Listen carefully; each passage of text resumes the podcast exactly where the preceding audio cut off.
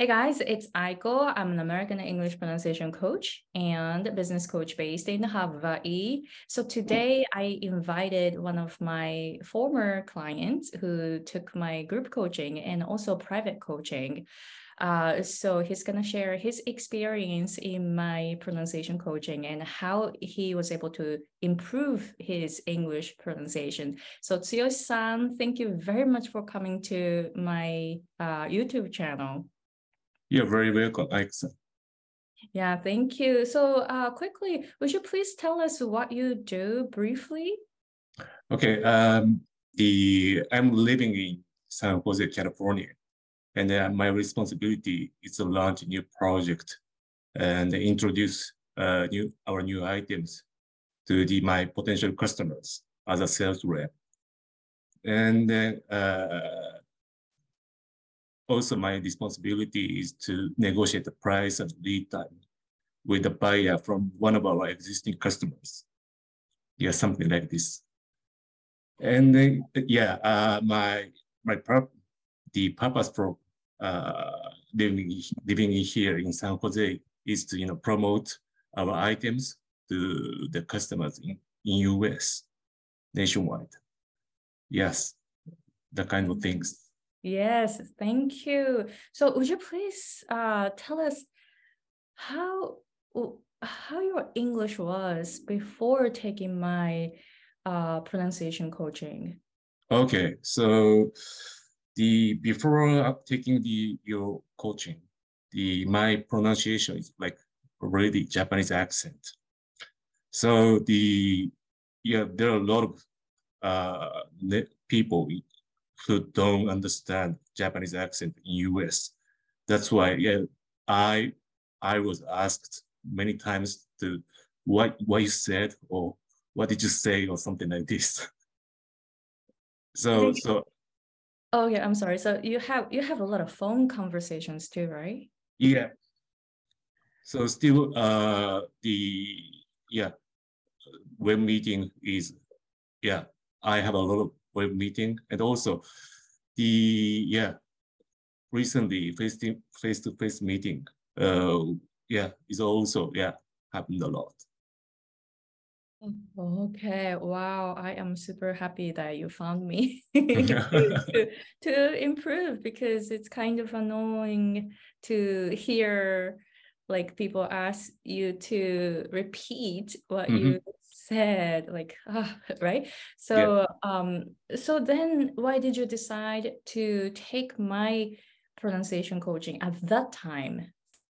Uh, so uh, just because i'd like to improve my uh, pronunciation skill and also uh, my listening skill. Because the yeah the meeting with like english native speakers uh, will be really tough for me because they talk very fast, real quick, without mercy. so uh, I couldn't keep up with the uh, conversation between them. So the I just wanted to change the situation uh, where where I was in the uh, the kind of things. Yeah. Okay, I totally, totally hear you. So what started happening after taking my group coaching? Yeah, actually, my mindset uh, has been changed since the I I'm taking your coaching because so uh, I had a habit to you know to do new things like so uh, I used to run away uh, from the real conversation uh, by using email email communication. And then so I'm afraid of the calling or receiving call from the uh, English native speakers. so that is a, one of my fears. But yeah, uh, after taking your coach, uh, yeah, uh, I have a I have a really uh, nice opportunity to. I try to uh, take opportunity to take a risk to you know you know interact with native native speakers I'm so happy to hear that. Um, yeah, ste stepping out of your comfort zone is mm -hmm. the first step to learn something new. Yeah.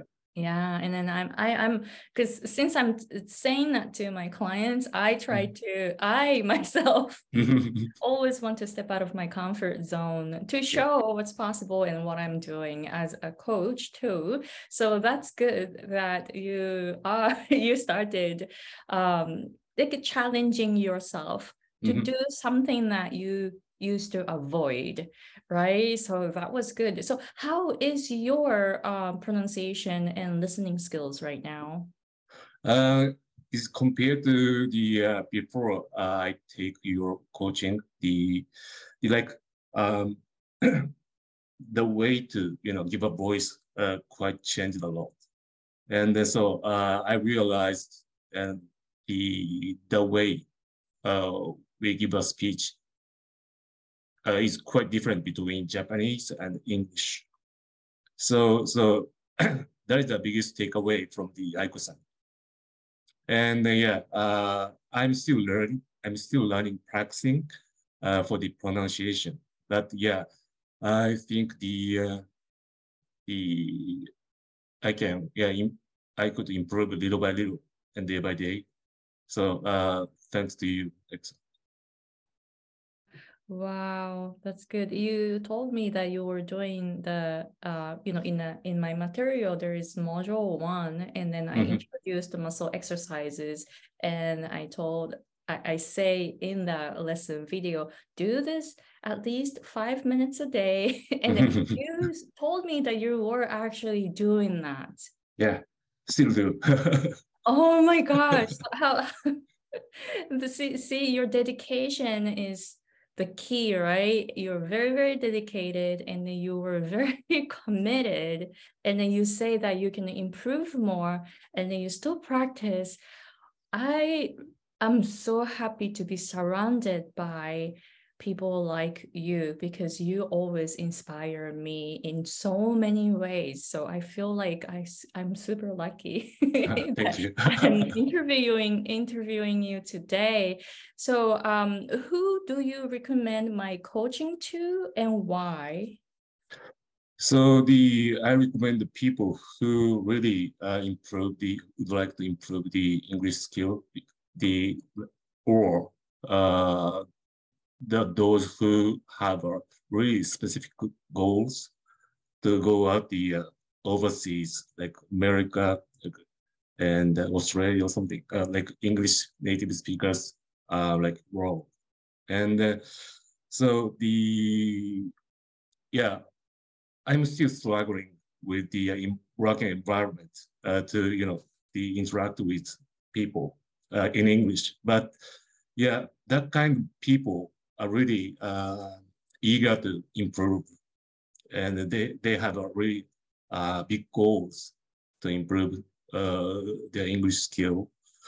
Yeah, those people are, are really recommended uh, taking Aiko-san's coach. Okay, thank you. How about who you don't recommend? uh, like uh, I don't recommend uh, to people who don't have these specific goals. Like, uh, I just like to, uh, like say, I'd like to uh, English uh, improve the English well, but I'm not sure when or uh, so I I would I will learn the English tomorrow or next month or, or so. So everyone want to improve uh, their English skill, but uh, you know, that kind of people are really, uh, yeah, there are a lot of uh, the people like that in Japan. So, so like I recommend the uh, the people who has really uh, specific goals and uh, try to uh, you know get out of comfort zone from you know current environment. Awesome. Thank you very much, Jill-san. So I'm super happy that you improved a lot, but I know you can improve a lot more and you know you can improve a lot more. So thank you very much for sharing your uh, experience in mm. this video and best wish best wishes to your future career. I'm super excited for your next step, next I'm, stage. I'm glad to hear that. Thank you. Thank you. Okay, so thank you very much for watching, and I'll see you guys in the next episode. Bye.